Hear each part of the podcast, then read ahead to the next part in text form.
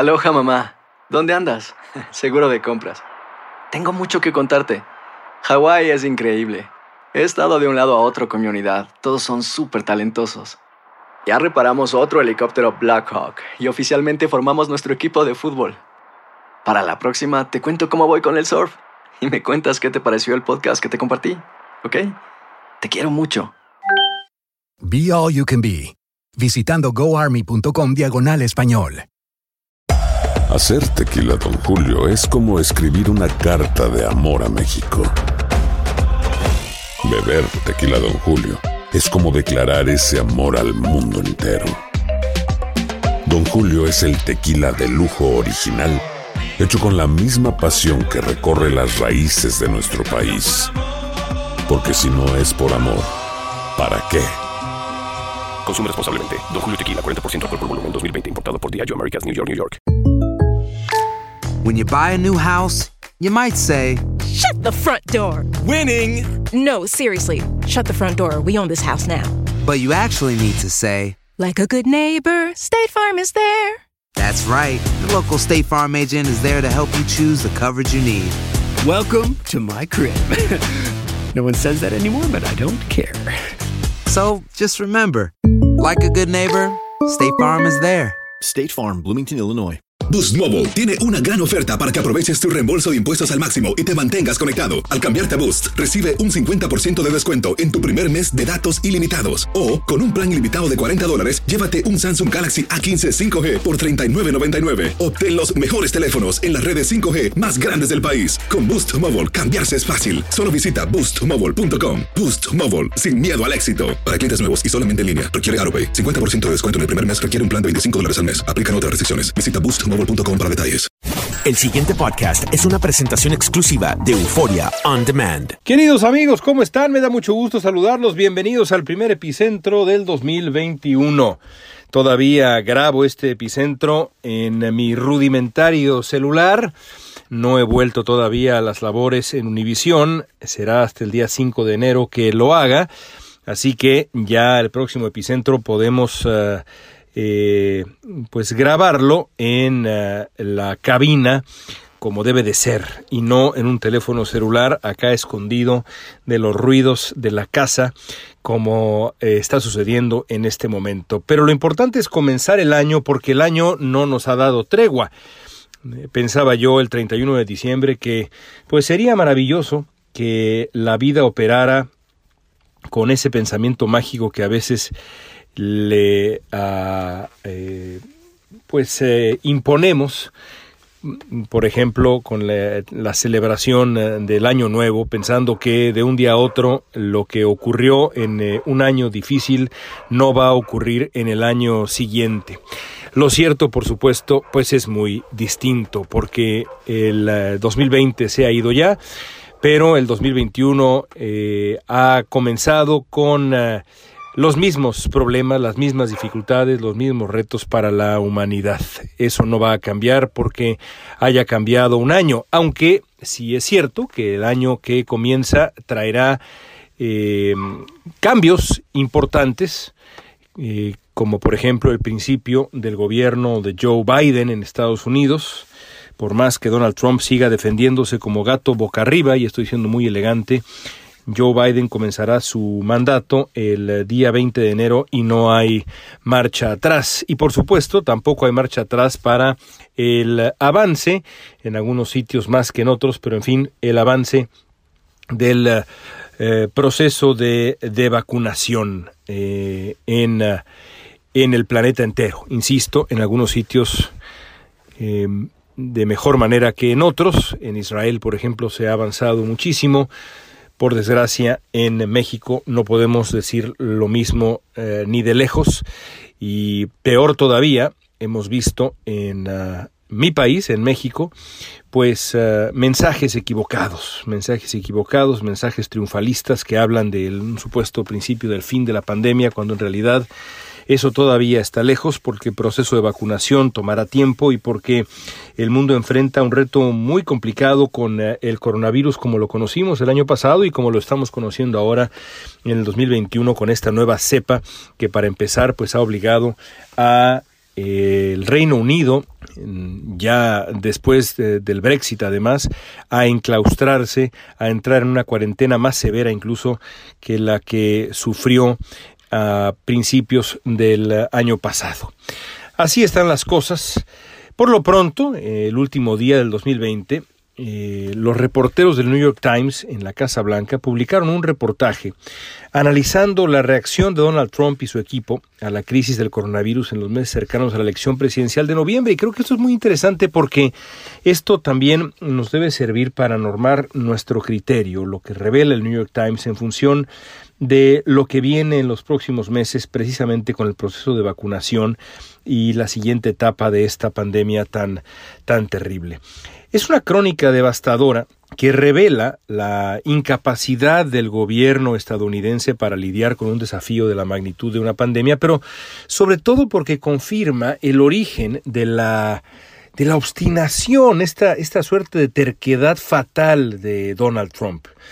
El catálogo de los ejemplos que pone el New York Times en este reportaje es largo, a pesar de que tenía eh, información clara de lo contrario, y esto lo platicamos en Epicentro en su momento, Trump minimizó públicamente el alcance y el peligro de la enfermedad, se rehusó a promover activamente medidas sanitarias elementales que podrían haber hecho pues una diferencia en la batalla por evitar la muerte de cientos de miles de estadounidenses, nunca quiso poner el ejemplo y usar pues para empezar una mascarilla sanitaria, incluso después de haber sufrido él mismo de un caso severo de, de COVID. En el reportaje se explica con toda claridad y además de ese reportaje otros más, por ejemplo uno que de verdad les recomiendo ampliamente de uno de los grandes, pero grandes maestros del periodismo eh, de largo aliento, lo que se llama long form journalism en inglés, Lawrence Wright que eh, escribió, pues, eh, para mí el, libro definitivo sobre los ataques del 11 de septiembre, este año que se cumplen 20 años,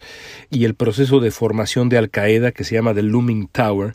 Lawrence Wright escribió un reportaje largo, largo, largo, que prácticamente ocupó la mitad del, del, número de esta semana en la revista de New Yorker sobre la historia de la, de la pandemia. De verdad, eh, eh, lo recomiendo no solamente porque es esclarecedor, sino porque es una, sino también porque es una obra maestra del periodismo de largo aliento. Y en ese reportaje queda claro cómo Trump pues decidió, antes que adoptar estas medidas sanitarias, antes que poner el ejemplo, decidió hacer lo contrario para transmitir esta suerte de imagen de superhombre. ¿Por qué lo hizo? Bueno, Trump lo hizo por eh, motivos plenamente políticos. Todo esto lo hizo, y esto es lo que finalmente confirma el reportaje del New York Times, no porque Trump tuviera dudas genuinas a partir de dilemas científicos o éticos, como por ejemplo, bueno, realmente funciona la mascarilla sanitaria o no, en fin, sino por un burdo cálculo político. Lo que le importó a Trump desde el principio, pero sobre todo en los meses previos a la elección de noviembre, fue el impacto que la crisis de la pandemia podía tener en sus aspiraciones políticas. ¿Qué tan bueno o malo era para él el, ah, eh, incremento de casos de coronavirus, la llegada de la pandemia, para él, no para los estadounidenses, el pueblo que gobierna, sino para él, para su futuro político, para sus aspiraciones políticas? Lo importante era él y su futuro político no la salud de los estadounidenses. Nunca se trató de gobernar Estados Unidos o pensar en el bien común. Se trató de la búsqueda, la persecución del poder. Ese es el diagnóstico al que llega el equipo de periodistas del New York Times en la Casa Blanca y es difícil realmente pensar en un diagnóstico más severo para un gobierno. Bueno, ¿y en México? Pues es revelador evaluar al gobierno de México a través del mismo lente que sugiere la crónica sobre Trump del New York Times, porque a lo largo de los últimos meses, la conducta de varios protagonistas de la vida pública mexicana, específicamente los encargados de gestionar la respuesta cotidiana a la amenaza del virus, se parece mucho al diagnóstico que el New York Times hace de Trump. Por ejemplo, es imposible entender las decisiones y las omisiones del subsecretario de Salud, sin considerar sus aspiraciones políticas. A estas alturas, la verdad, gracias al trabajo de varios colegas en México y en el exterior, es evidente que a Hugo López Gatel pues le ha importado mucho más endulzarle el oído, quedar bien con el presidente de México y consolidar su puesto en la corte esta de psicofantes ¿no? que le beben el aliento a López Obrador en Palacio Nacional, que tomar las decisiones que verdaderamente habrían protegido a los mexicanos. Para López Gatel, como para Trump en Estados Unidos, no se ha tratado de política pública sensata, se ha tratado de poder presente y futuro. No está solo López Gatel. Los titubeos de Claudia Sheinbaum durante la espiral del invierno en la capital se explican, creo yo, de la misma manera, porque la jefa de gobierno de la Ciudad de México parece tener como prioridad su relación personal con el mecenas político de su partido, no la salud de los capitalinos, no su seguridad, sino su relación personal con su mecenas político. Las vacilaciones de Sheinbaum se explican también desde su ambición política. Sheinbaum sabe, sabe bien que en el México de López Obrador la única regla es no contrariar al dueño del poder, al dueño del partido, al dueño del poder. Quizá más que en los tiempos amargos del PRI, los suspirantes se alinean o pierden favor. Y ese también ha sido el caso de funcionarios que, pues justo cuando otros gobiernos en el mundo están plenamente concentrados en subrayar la necesidad imperiosa de medidas sanitarias para contener el virus, incluida esta nueva cepa, se han dedicado a presumir la llegada por goteo de vacunas a México y el supuesto principio del fin de la pandemia. Por supuesto, López Obrador hace esto antes que nadie y está claro que es muy irresponsable, pero así es él. Ya casi es como pedirle peras al olmo. Deberíamos exigirle peras al olmo, evidentemente, todos los días. Pero ya sabemos que el presidente de México se ha montado en ese discurso triunfalista que tanto daño hace y no va a dejar, por razones que él mismo ha explicado, que yo no comparto y que me parecen reprobables, pero que él mismo ha explicado, no va a dejar de ser como es.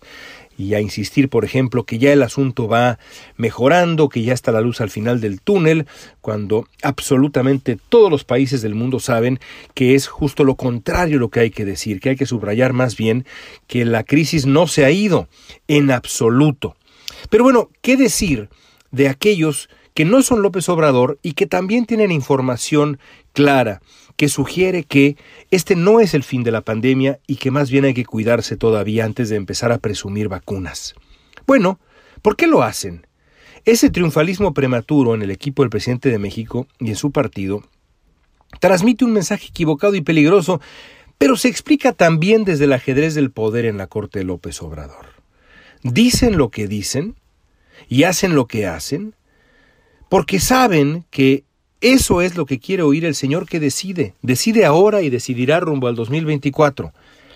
De ahí también, por ejemplo, el grosero lucro político de Morena con la campaña de vacunación, que es de verdad algo de vergüenza absoluta. No se trata de gobernar, se trata del poder. Por supuesto, nada de esto es enteramente nuevo. México fue testigo de este protocolo patético durante décadas, en tiempos del PRI. Y bueno, en tiempos normales este, este regreso de los rituales más rancios del priismo que creíamos ya caducos, pues sería, sería lastimosa ¿no? y, y chocante. Pero estos no son tiempos normales, es lo más lejano a tiempos normales. Y por eso, cuando la historia se escriba, como ya se está escribiendo con Trump en el ocaso de su presidencia, los que han preferido enamorarse del espejo del poder antes que gobernar con responsabilidad van a enfrentar, estoy seguro, un juicio implacable. Amigos, tengan un gran 2021. Aquí nos estaremos escuchando durante todo este año en Epicentro los invito a seguirme en redes sociales, arroba León Krause, a escribirme por ahí, a compartirme por ahí sus ideas. También les dejo mi correo electrónico de Univisión por si quieren enviarnos algunas ideas, sugerencias, críticas, lkrause.univision.net. Este podcast, aunque parece que es solamente unidireccional, en realidad no es así. Estamos siempre a la espera, ansiosos por escuchar su opinión. Nos escuchamos de nuevo la próxima semana desde Los Ángeles, California. Soy León Krause. El pasado podcast fue una presentación exclusiva de Euphoria On Demand. Para escuchar otros episodios de este y otros podcasts, visítanos en euphoriaondemand.com. Aloha mamá, ¿dónde andas? Seguro de compras. Tengo mucho que contarte. Hawái es increíble. He estado de un lado a otro con mi unidad. Todos son súper talentosos. Ya reparamos otro helicóptero Blackhawk y oficialmente formamos nuestro equipo de fútbol. Para la próxima te cuento cómo voy con el surf y me cuentas qué te pareció el podcast que te compartí, ¿ok? Te quiero mucho. Be All You Can Be, visitando goarmy.com diagonal español. Boost Mobile tiene una gran oferta para que aproveches tu reembolso de impuestos al máximo y te mantengas conectado. Al cambiarte a Boost, recibe un 50% de descuento en tu primer mes de datos ilimitados. O, con un plan ilimitado de 40 dólares, llévate un Samsung Galaxy A15 5G por $39.99. Obtén los mejores teléfonos en las redes 5G más grandes del país. Con Boost Mobile, cambiarse es fácil. Solo visita boostmobile.com. Boost Mobile, sin miedo al éxito. Para clientes nuevos y solamente en línea, requiere AroPay. 50% de descuento en el primer mes requiere un plan de 25 dólares al mes. Aplican otras restricciones. Visita para detalles. Si no sabes que el Spicy McCrispy tiene Spicy Pepper Sauce en el pan de arriba y en el pan de abajo, ¿qué sabes tú de la vida? Para, pa, pa, pa.